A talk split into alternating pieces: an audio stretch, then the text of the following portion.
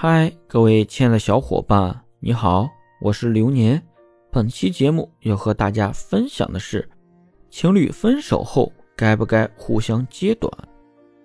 分手后揭短，是因为内心的委屈、不甘、愤怒。但在感情里，如果细细揭开来看，都是一笔烂账。各自所处的位置不同，心理需求不同，感受也就不同。举个例子，假设男生觉得自己做的很好，付出了很多，一直讨好她，可她始终没有把自己放在心上，最终两人分手，说对方是喂不熟的白眼狼，自己白付出了这么久。但对于女生来说，她的感受是不爱另一半，很难去付出，但是因为他对自己好，凑合了一段时间。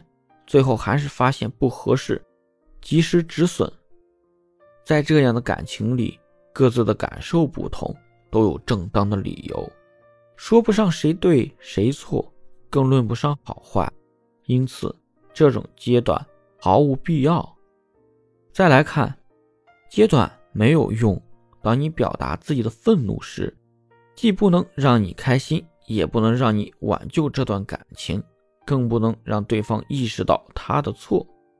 你揭短，无非只是在抒发你的情绪，获得别人的认可，觉得自己被别人理解了一点，让自己心里好受了一点。